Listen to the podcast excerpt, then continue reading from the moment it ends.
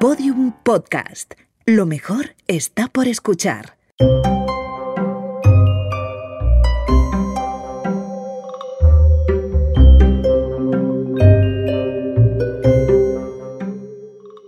Volver.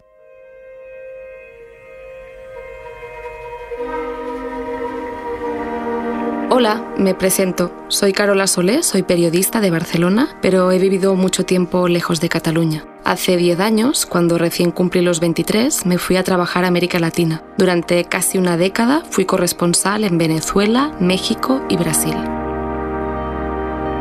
Los años duros del procés del desafío independentista en Cataluña los he vivido desde la distancia, sin terminar de entender muchas cosas y haciéndome muchas preguntas. De hecho, en este tiempo fuera, la gente también me ha ido preguntando, ¿qué está pasando en Cataluña? Hace un año decidí volver y yo misma me he seguido haciendo esta pregunta. La Cataluña que dejé no tiene nada que ver con la que me he encontrado y hoy la veo casi con la misma curiosidad, sorpresa y distancia de una corresponsal. Desde que volví me han llamado la atención muchos cambios, pero el que más posiblemente es la polarización. Escuchamos a diario a los políticos, estamos incluso un poco saturados de ellos, pero no escuchamos tanto a la gente. Así que he decidido buscar una serie de personas que pudieran representar un abanico amplio de opiniones desde el independentismo al unionismo. Los he buscado de distintas edades, distintos perfiles y distintos lugares. Y les tengo que confesar que ponerlas delante del micro no ha sido fácil. Me sorprendió mucho, pero a la gente le da un cierto reparo hablar en profundidad de sus opiniones y sentimientos hacia el proceso con su nombre y apellido. ¿Qué ha pasado en Cataluña estos años?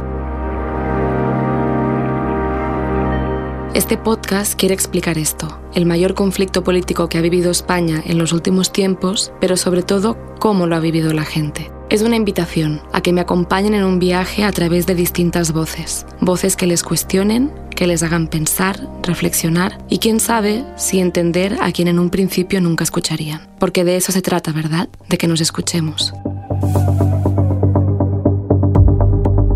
Poco a poco me he ido volviendo más separatista.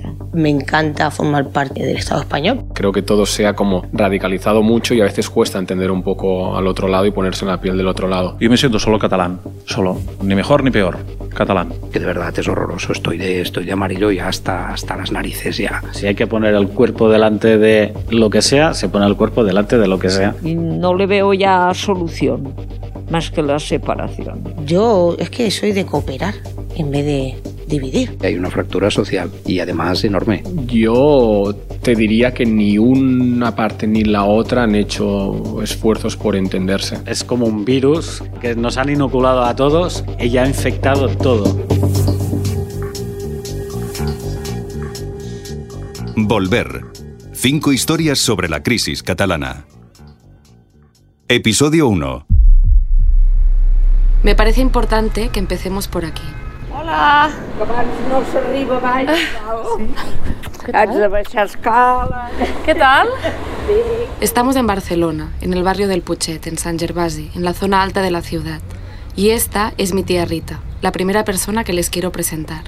I què? Què m'expliques? Molt bé, això tu? Va bé? Sí, Sí? sí, sí, sí, estic contenta. Doncs estupendo, això. Això és importantíssim. Sí, tu què tal? Jo bé. Et veig estupenda, no?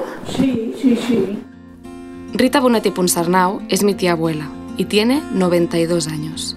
Para ponerles un poco en contexto, mi tía Rita, la hermana de mi abuela Montserrat, era la pequeña de una familia de comerciantes. Podrían considerarse parte de la pequeña burguesía. Una familia que daba mucha importancia a la cultura y muy vinculada históricamente a la escuela catalana, desde tiempos de la Segunda República. De hecho, mi abuela y mis tías estudiaron todas en la universidad, algo que era poco habitual en la época. Mi tía Rita abrió su farmacia en el año 1954, en la calle Aribau. Ha viajado por medio mundo y nunca se ha casado ni ha tenido hijos. Para hacerle esta entrevista fui a verla a su casa, en la torre modernista donde nació. Es un edificio un poco venido a menos, pero muy bonito. Tiene los suelos de mosaicos hidráulicos, los techos altos y está lleno de libros de historia, de arte, también de fotos color sepia y recuerdos antiguos. Muchos son de los 40 y 50, los primeros años del franquismo.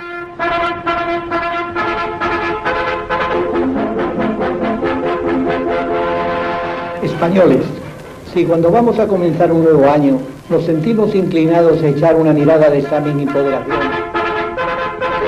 Por lo que a nosotros toca, permanezcamos incondicionalmente leales a estas permanentes consignas.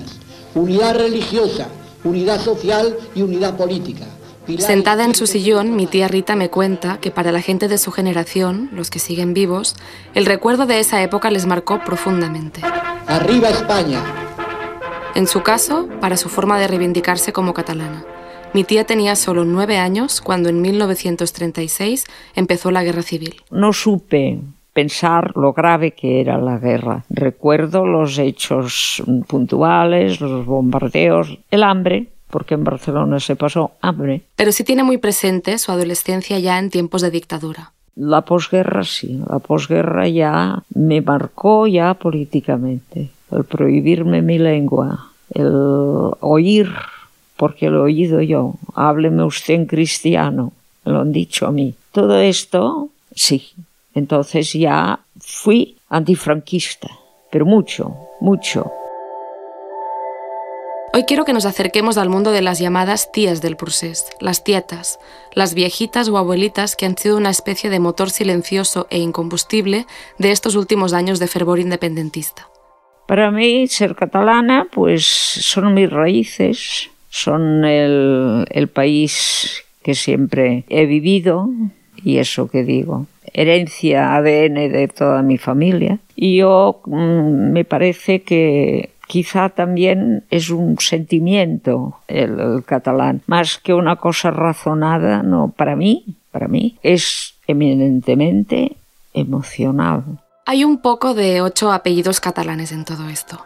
Para mi tía, ser catalana es algo que lleva en la sangre, su identidad, y ha sido también un acto de reivindicación constante, aunque no siempre fue fácil, especialmente durante la represión franquista.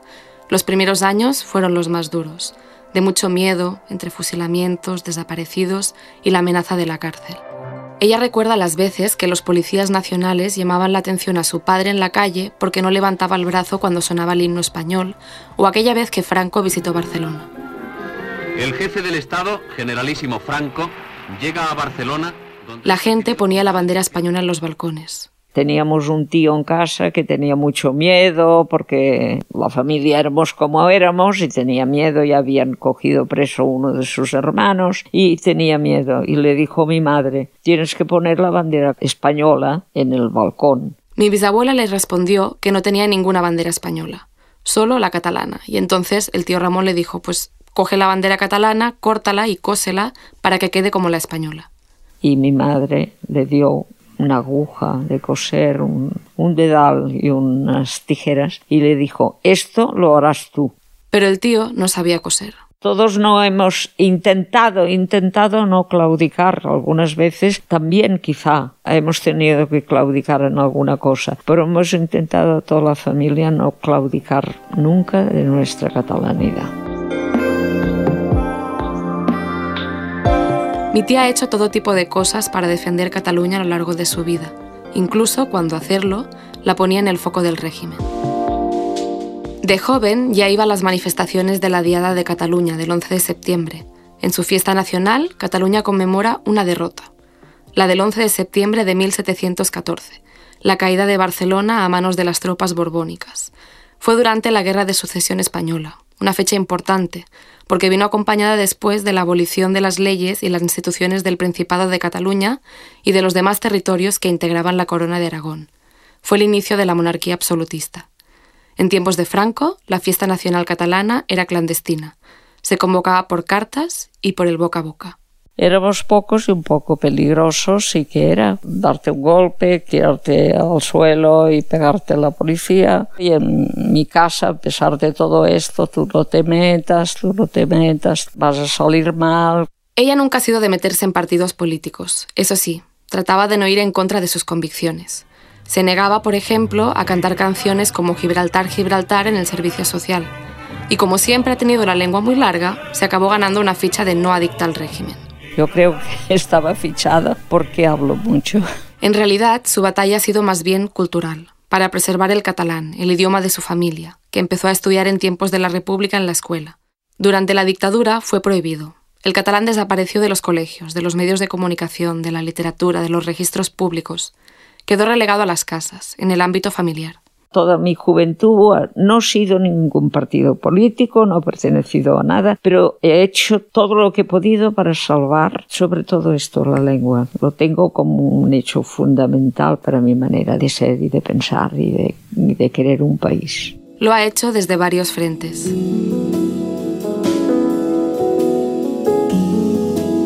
Cuando la dictadura empezó a abrirse levemente en los 60 y nació la asociación Omnium Cultural para luchar contra la censura y promover la cultura catalana, mi tía fue de sus primeras socias. Por esa época empezaron a circular también de forma excepcional un par de publicaciones en catalán, que eran patrocinadas por obispados y abadías como la de Montserrat. Mi tía se suscribió a ellas, a la revista cultural Serrador y al semanario infantil Cavall Fort. También es socia del Palau de la Música y fue una de las primeras suscriptoras de l'Avui, el primer periódico escrito en catalán después de los casi 40 años de dictadura. El primer número salió en 1976, tras la muerte de Franco. Ya en democracia, su farmacia fue una de las primeras de Barcelona en tener su rótulo en catalán. Es decir, mi tía pidió que se le pusiera un acento abierto a la segunda A de farmacia, este gesto era minúsculo o grande, según se quiera ver. En el momento de colocarla, ya alguien que pasaba por la calle gritó muy desesperado, soy maestro nacional y jamás farmacia ha ido acentuado. Y, claro, los que ponían el cartel dices que la señora quiere, lo quiere en catalán y el maestro se cayó. Por aquel entonces, mi tía Rita estuvo unos años en la junta directiva del Colegio de Farmacéuticos de Barcelona. Su objetivo fue catalanizarlo, es decir, que las cartas y circulares se escribieran en catalán y que la lengua pudiera ser usada con normalidad en las farmacias. Hoy en día su uso está completamente normalizado. El catalán es una lengua cooficial. Sin embargo, su uso no es mayoritario en Cataluña. Casi un 95% de la población lo entiende, pero solo un tercio usa el catalán de forma habitual, según datos del Instituto de Estadística de Cataluña. El castellano es también la lengua madre mayoritaria, con un 53%, frente al 32% del catalán. A mi tía eso le preocupa. Le molesta también que el catalán no se pueda usar en instituciones como el Congreso de los Diputados, salvo alguna rara excepción y se le ponen los pelos de punta con declaraciones como las que hizo en 2012 el entonces ministro José Ignacio Bert del Partido Popular, cuando quería hacer una reforma educativa y modificar el modelo de inmersión lingüística en las escuelas de Cataluña. El modelo establece que el catalán es la lengua vehicular, en la que se hacen la mayoría de asignaturas. Para mi tía, esto ha sido clave para preservar el idioma. Convergencia ha dicho el otro día que nuestro interés es españolizar a los alumnos catalanes. Lo ha dicho no con ánimo de elogio. Pues sí, es que nuestro interés es españolizar a los alumnos catalanes y que se sientan tan orgullosos. La última misión de mi tía fue hace unos pocos años. Como empezó a perder audición, se tuvo que comprar un audífono, un sonotone de una marca danesa. Pues bueno, el aparatito hablaba 20 idiomas, pero no catalán me puse en contacto con la casa danesa para preguntar cómo es que no estaba mi idioma allí. Les escribí y les dije pues esto, mm, habla 20 idiomas, pero el mío no. Soy catalana, vivo en Cataluña y Cataluña tiene más habitantes que Dinamarca. Parece que el argumento convenció a los daneses y ahora su audífono dice Dret a punt. Derecho, listo. Esquerra, a punt izquierdo, listo. Després em diu pila, esgotada y res més. ¿Y por qué era importante para ti que dijera esto en catalán? Era importante porque no quiero que se pierda la lengua catalana. Me dicen a veces que soy un poco exagerada, pero yo contesto que el catalán está en la UCI y que con un simple suero no lo vamos a reavivar, que necesitamos medicamentos más importantes. Y esto es lo que yo pienso y lo que estoy haciendo, siempre que puedo. Tengo que decir aquí que nunca antes de esta entrevista había hablado castellano con mi tía. A algunos esto les puede parecer extraño, pero yo, con toda mi familia y mis amigos en Cataluña, siempre he hablado catalán.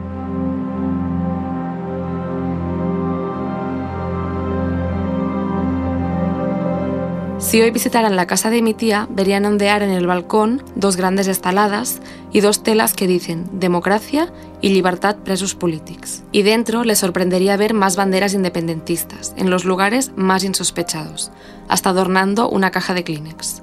Sí, mi tía tejió minuciosamente con punto de cruz una funda con la estalada y el mapa de Cataluña. Pero esto no siempre fue así. ¿Sientes que siempre has sido independentista? Siempre, siempre no. Siempre, siempre no. En un principio yo creo que ni en mi casa mmm, éramos, entonces les llamaban separatistas.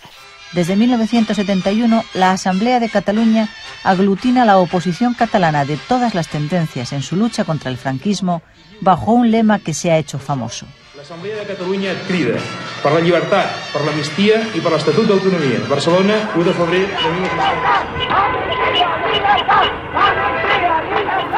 Tras largos años de exilio en la localidad francesa de Saint-Martin-le-Beau, el honorable Josep Tarradellas recibió el homenaje multitudinario y caluroso de toda Cataluña a su llegada a Barcelona para tomar posesión de su cargo de presidente de la Generalitat.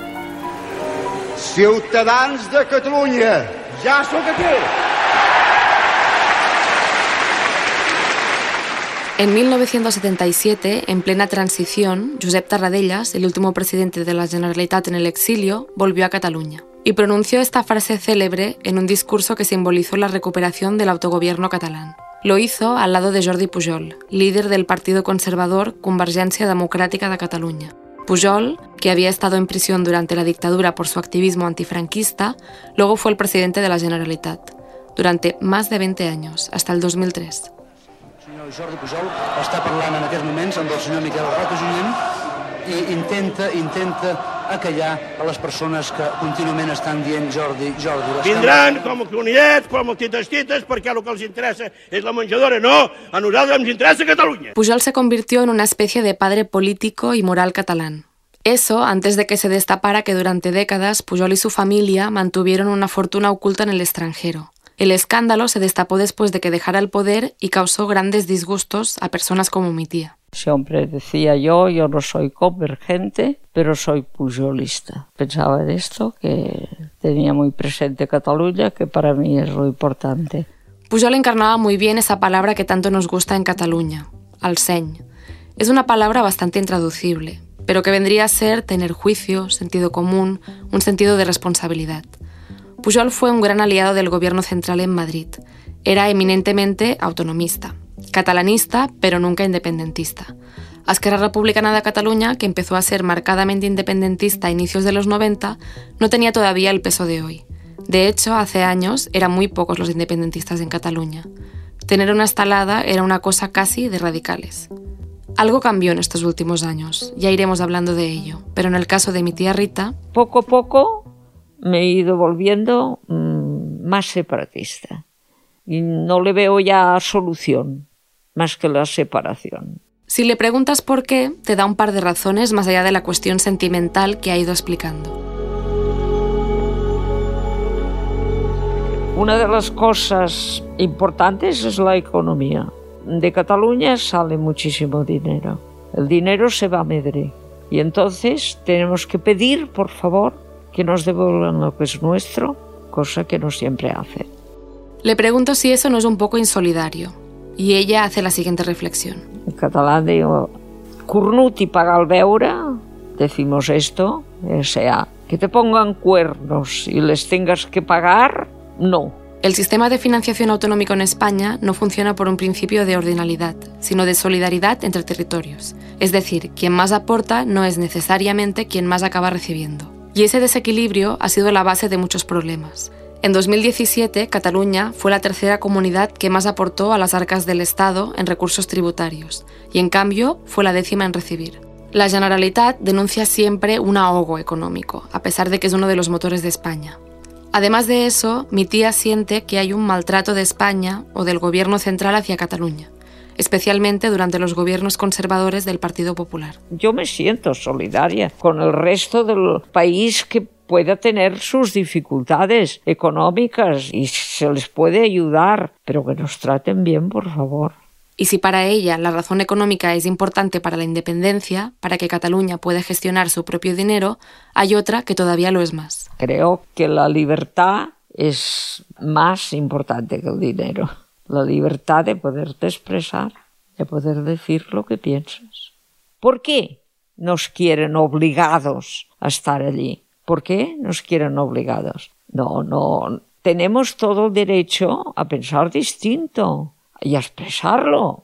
Esto es una democracia, ¿no? Y si las urnas no nos dan la razón, pues ya veremos cómo arreglamos el asunto, pero no prohibirlo ya de entrada. Mi tía resume la relación Cataluña-España con la siguiente metáfora, de una pareja. Yo tengo una amiga que se ha separado del marido y era un marido que se querían muchísimo. Él abusó bastante de que ella es una chica trabajadora y tal, y él hacía el señorito, y él, hasta que un día dijo, Sacabat, voy a pedir el divorcio. Digo, pues esto un poco lo que está pasando con Cataluña, lo que te ha pasado a ti con tu marido. ¿Lo querías? Cosa que no sé si nos hemos querido mucho nunca Cataluña y España. Pero bueno, pongamos que por lo menos nos tolerábamos. Pero llega un momento que dices, ya basta, ya basta basta, ya no queremos estar más juntos. Bona tarda. Bon día, bona nit, bona tarda. Mi tía Rita está viviendo una segunda juventud, no solo por ejercer prácticamente de bisabuela con los hijos de mis primos, sino también por el procés. Som aquí per construir un país més lliure, més just i més digne, on tothom hi tingui cabuda. No som aquí per buscar un somni. Nosaltres som el somni. Ir a las manifestaciones multitudinarias del 11 de septiembre o votar como lo hizo en el referéndum del 1 de octubre de 2017 la han hecho sentir viva, testigo y protagonista de la historia. A pesar de que se sabía que la votación no tendría ninguna validez legal y que la policía tenía la orden de impedir la apertura de los colegios, el 1 de octubre mi tía fue muy temprano a su centro de votación ayudada por la familia porque aunque está estupenda, no olvidemos que tiene 92 años. Y fue... Pero con una ilusión tan grande, tan grande, con unas ganas tan grandes de poder expresar nuestra manera de pensar que me hizo pues ser feliz.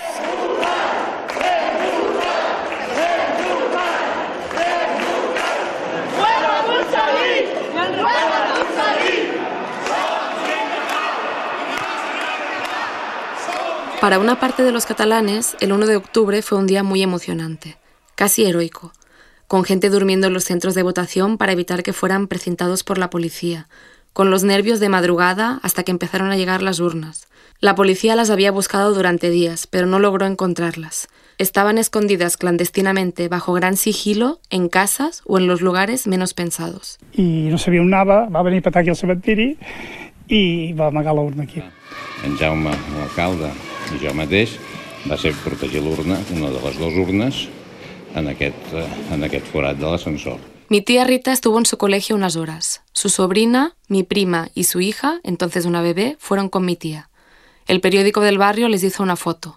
Cuatro generaciones juntas el día de la votación. Y poco después, las que dieron la vuelta al mundo fueron otras imágenes.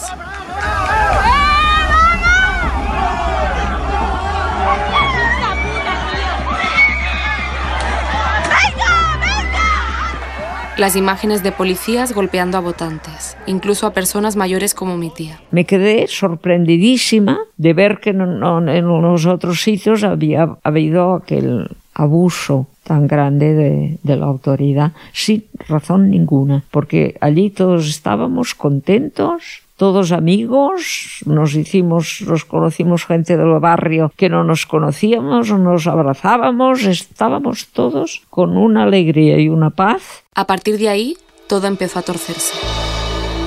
Arribats en aquest moment històric, i com a president de la Generalitat, assumeixo en presentar-los els resultats del referèndum davant de tots vostès i davant dels nostres conciutadans el mandat del poble que Catalunya esdevingui un estat independent en forma de república.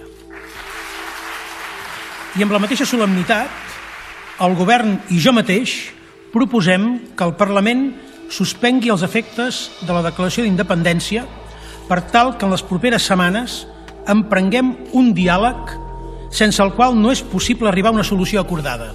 Después de ese confuso anuncio del presidente Carles Puigdemont, vino la declaración unilateral de independencia, con la votación del Parlamento. Vino la activación del artículo 155 de la Constitución, para la intervención de la autonomía impulsada por el gobierno de Mariano Rajoy. No se suspende la autonomía ni el autogobierno de Cataluña. Se cesa a las personas que han puesto ese autogobierno fuera de la ley y de la Constitución y del Estatuto. Poco después, Puigdemont huyó en coche hacia la frontera, hasta Bélgica, con algunos miembros de su gobierno. Empezaron los encarcelamientos de los líderes independentistas, acusándolos de rebelión, sedición, desobediencia y algunos de malversación. Para mi tía se inició una etapa gris, casi de indignación. Una cosa que nos mueve a todos es el gobierno en el exilio y los presos políticos. Los presos políticos, yo creo que mmm, de esta magnitud yo no los había vivido nunca. Presos que no han hecho nada. Uriel Junqueras, vicepresidente y consejero de Economía. Raúl Romeva, consejero de Asuntos Exteriores. Carme Forcadell, presidenta del Parlament. Jordi Turull, consejero de Presidencia. Joaquim Forn, consejero de Interior. Dolors Bassa, consejera de Trabajo. Josep Rull, consejero de Territorio. Jordi Cuixart y Jordi Sánchez, presidentes de Omnium y la Asamblea Nacional Catalana, entidades civiles independentistas. Todos ingresaron en prisión preventivamente entre finales de 2017 e inicios de 2018. Mi tía piensa en ellos. En la cárcel separados de sus familias, sin saber el por qué, porque no se sabe legal. Esto yo creo no lo he vivido nunca. Ni sé si hay muchos países que lo han vivido, ¿eh? porque es, es muy gordo esto. Es muy gordo. Y otra cosa que también la enfurece es... Los exilados sí. He vivido el exilio de la gente que se tuvo que marchar cuando entró Franco. Y sé lo duro que es marcharse de tu país, dejar a tu familia. Se refiere a Puigdemont, que ahora vive en Bélgica, igual que los exconsejeros Toni Comín, Marichel Sarret y Luis Puig. Siete líderes independentistas en el extranjero están requeridos por la justicia y se arriesgan a ir a prisión si vuelven. Mi tía cree que la situación actual es distinta a la del franquismo, pero le entristece igual y refuerza su idea del maltrato del que hablaba antes. Y sin haber hecho nada, nada más que pertenecer a una otra manera de pensar y otra manera de llevar al país. Esto, esto sí, pero nada más. Ya te digo, es, es, es fundamental para querer separarse de los que no nos quieren. Ahora, siempre que sale a la calle, llueve o truene, mi tía va con su lazo amarillo. Voy con el lacito y la gente, amigas también, ¿por qué llevas esto? ¿Y por qué? Porque hay presos políticos. Digo, bueno, pero ya los sacarán. Digo, mira, el día que los saquen no me verás más lazo. Pero los presos políticos es una cosa que lo defenderé tanto como pueda hasta que pueda. Su opinión firme le ha hecho tener algunos roces con amigos, por ejemplo, con farmacéuticos de otras partes de España con los que durante años hacía el Camino de Santiago.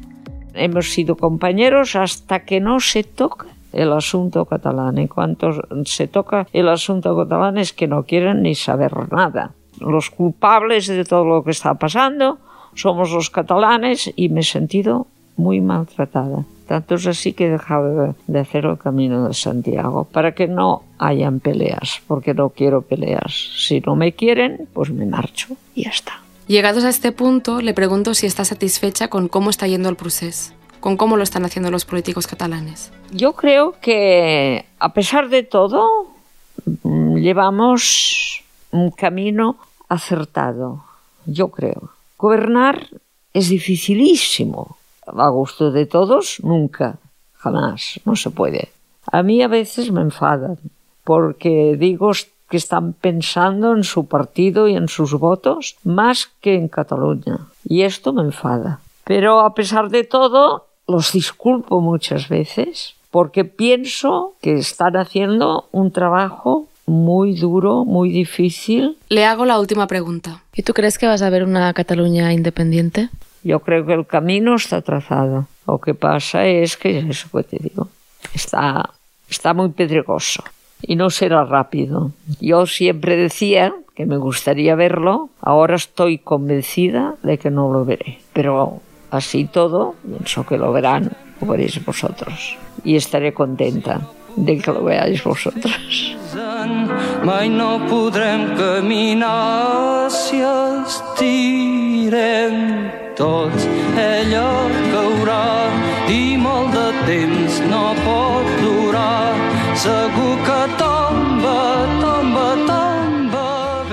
Volver, cinco historias sobre la crisis catalana.